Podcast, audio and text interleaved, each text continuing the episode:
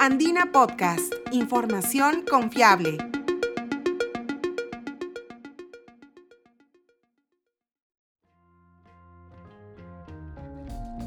Bienvenidos, soy Ítalo Vergara, periodista de la agencia de noticias Andina. Los humanos convivimos con los hongos diariamente. Hay aquellos que son útiles para la cocina e incluso para la medicina. Sin embargo, una buena parte de ellos genera plagas que perjudican los cultivos de diversas especies, poniendo en jaque a los agricultores de todo el mundo. Eso sucede por ejemplo con Neonectria ditissima, un hongo que afecta a las manzanas y provoca que se pudran más rápido. A fin de combatirlo, Liz Flores, una investigadora peruana radicada en Nueva Zelanda, se encuentra estudiando la genética de las manzanas y de este hongo para hallar posibles soluciones. En este episodio de Andina Podcast, conoce más sobre esta investigación financiada por el gobierno neozelandés y que se lleva a cabo en los laboratorios de bioseguridad nivel 3 de la prestigiosa Universidad de Auckland.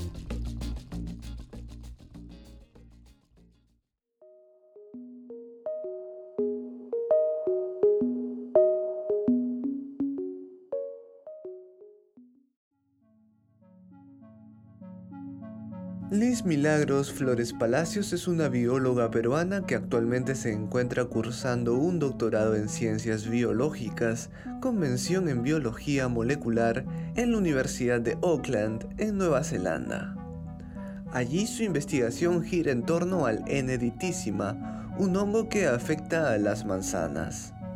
Afortunadamente, esta fruta ha encontrado la forma de protegerse, desarrollando genes que son resistentes a las proteínas que usan dichos hongos para infectar a las plantas. Por ello, los expertos buscan identificar estos genes para, luego de hallarlos, desarrollar cultivos más fuertes frente a la plaga. Y en Nueva Zelanda existen cuatro enfermedades que están afectando a la manzana, no de forma agresiva o preocupante, pero sí están presentes. Mi doctorado se está enfocando en una de las enfermedades, que es de las más fuertes, ya que no solo afecta el fruto de la manzana, sino que también afecta a todo el árbol. Y como dije, estoy enfocándome de manera eh, molecular y de manera observando los genes, la genética del patógeno, ya que se sabe que los patógenos son capaces de matar a plantas a través de proteínas o genes en particular en este caso la manzana es capaz de defenderse. Hay cultivos que tienen genes que son resistentes y hay otros cultivos que no los tienen y por lo tanto son los que terminan enfermos. Entonces, eso es lo que también estamos viendo en mi doctorado, encontrar esos genes de resistencia y ah, luego de encontrarlos poder desarrollar cultivos más resistentes frente a estas enfermedades. El procedimiento para hallar estos genes es bastante complejo y hace uso de herramientas para el secuenciamiento genético, según detalla Liz Flores. Seguimos diferentes perspectivas y diferentes metodologías. Una de ellas es la clásica de hacer experimentos infectando a las manzanas en un laboratorio con el hongo patógeno y luego haces un muestreo de, tu planta infectada, ya sea el fruto o ya sea el, tejido del tronco. Y esas, esas muestras las extraes el ADN o también puedes extraer el ARN, dependiendo de cuál sea tu pregunta biológica. Y lo que se hace bastante en el mundo de la biología molecular es mandar estas muestras de ADN a, a secuenciar porque en el secuenciamiento es donde encuentras estos genes importantes, encuentras esta información valiosa sobre cómo es que el hongo está matando la manzana y cómo es que la manzana está ya sea defendiéndose o está fracasando en defenderse. Eso es por un lado, también está el lado bioinformático, donde usamos bastantes softwares para, uno, este, entender el secuenciamiento, analizar nuestros datos, eh, caracterizar ciertos genes o sea, indagar más en mecanismos de virulencia del hongo también. Aparte de estos métodos, los investigadores se encuentran trabajando en uno más novedoso y relativamente moderno, el silenciamiento de genes a través del clonamiento.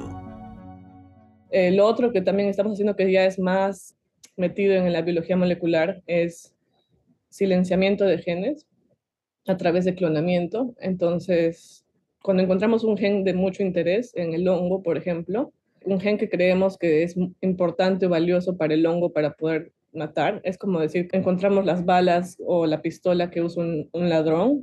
Entonces lo que hacemos es quitar esa pistola o quitar ese gen haciendo clonamiento y ver si es que el hongo sigue siendo capaz de generar la enfermedad o ya no. Y en teoría ya no debería ser capaz. Es preciso señalar que el hongo N. no genera efectos sobre el cuerpo humano, aparentemente, pero sí daña a las manzanas, haciendo que maduren prematuramente, por lo que el fruto parece ser apto para el consumo, pero su sabor no es el mejor. Además, a nivel del tronco del árbol, este patógeno fúngico genera una especie de tumor que asfixia a la planta. Cabe resaltar también que el estudio no busca generar nuevos genes o mutarlos para introducirlos en la planta de la manzana, sino trabajar a partir de los genes resistentes que ya se tienen y cruzar a los mejores ejemplares de esta fruta. No estamos inventando en el laboratorio un gen resistente y introduciéndolo en la planta, sino que estamos dejando que la misma planta se reproduzca y se, haga un cruce con otras que son más vulnerables y así generar una planta resistente. Se encontraron gen de resistencia en la naturaleza, o sea, en, en la misma planta. El cruce de plantas con los mejores genes, técnica conocida como inbreeding, ya ha sido probada en otras investigaciones de China, por ejemplo, a fin de obtener un arroz más resistente a plagas. Como parte de una primera etapa, el estudio está buscando los genes virulentos del hongo para luego hallar los genes resistentes de la manzana. Mi doctorado se está enfocando bastante en entender la biología y los mecanismos de virulencia del hongo antes de pasar a, encontrar los genes de resistencia de la planta. Y la razón por la que vemos primero el hongo es porque usualmente esos genes de virulencia que tiene interactúan directamente, o sea, literal físicamente con proteínas de resistencia en la planta. Entonces, al encontrar estos eh, genes de virulencia, sirve como una especie de cebo para poder encontrar esos genes de resistencia. Y lo que hemos encontrado en mi doctorado es buenos candidatos genes de virulencia. Estos eh, genes de virulencia se les llama efectores. Entonces, en mi doctorado hemos encontrado cuatro efectores que parecen tener mucho, mucha importancia para o ser esenciales en el rol de patogenicidad y de virulencia de neonextraditísima. Eso fue un, un, gran logro de mi doctorado porque no, no sabíamos si los íbamos a encontrar. Este hongo tiene 12.000 genes y de los 12.000, a través de mucha bioinformática y muchos experimentos hemos ido reduciendo el número hacia los, más, los mejores candidatos y al final encontramos una, una serie de 10, 12 genes interesantes, de los cuales vimos que cuatro al silenciarlos, el hongo pierde su patogenicidad y ya no es capaz de infectar a la manzana. Entonces, ese, ese resultado ha sido muy valioso y, y, de ese resultado también podemos tratar de encontrar con qué proteínas en la manzana estos, estos efectores están interactuando y así ver, desarrollar los este, cultivos de resistencia en un futuro.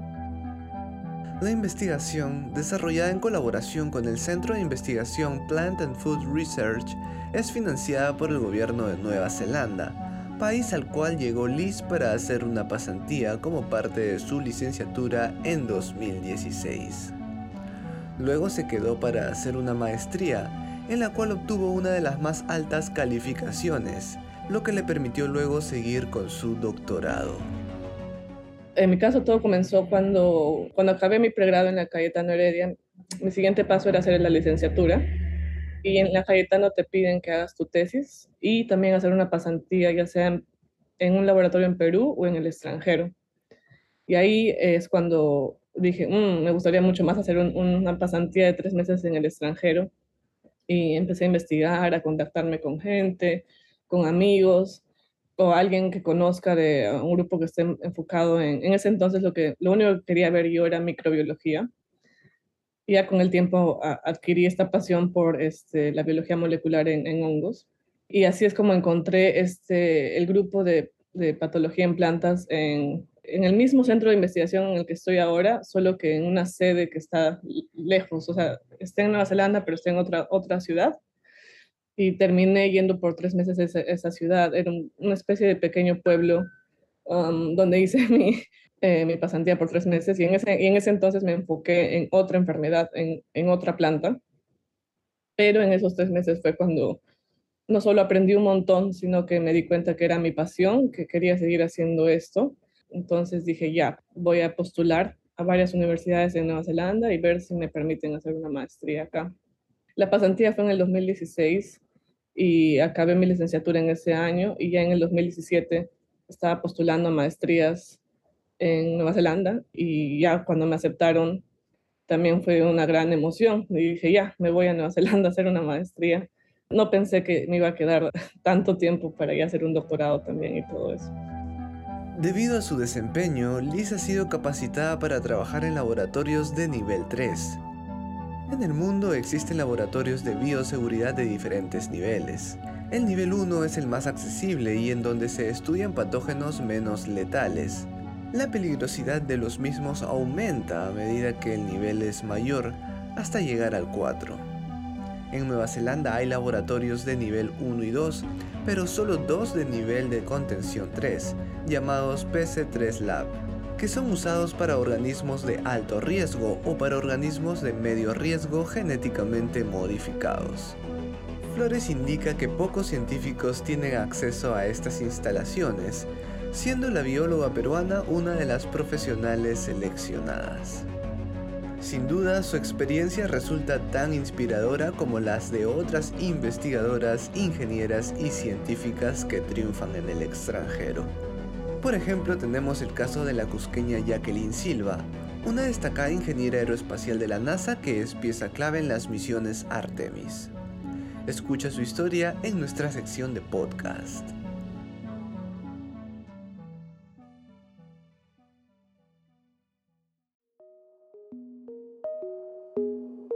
Así llegamos al final de este episodio. Si te interesan las historias sobre ciencia y tecnología, visita nuestra página web www.podcast.andina.pe o síguenos en Spotify y SoundCloud como Andina Podcast. Este podcast fue producido y editado por Ítalo Vergara. Gracias por escuchar.